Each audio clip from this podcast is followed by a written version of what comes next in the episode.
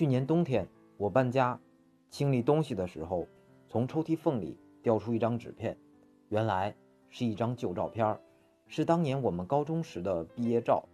老婆让我给她看哪个是我当初的初恋，我迟疑着找了半天，不知道是该找到好还是不该找到好。其实这是一个都不讨好的选择题。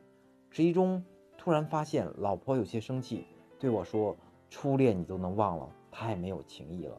我心想，找到找不到都会批斗我。于是突然灵机一动的大声说：“你和所有的前任比起来，他们不过是前戏，你才是我想要的高潮。”老婆转而一笑，我也化险为夷。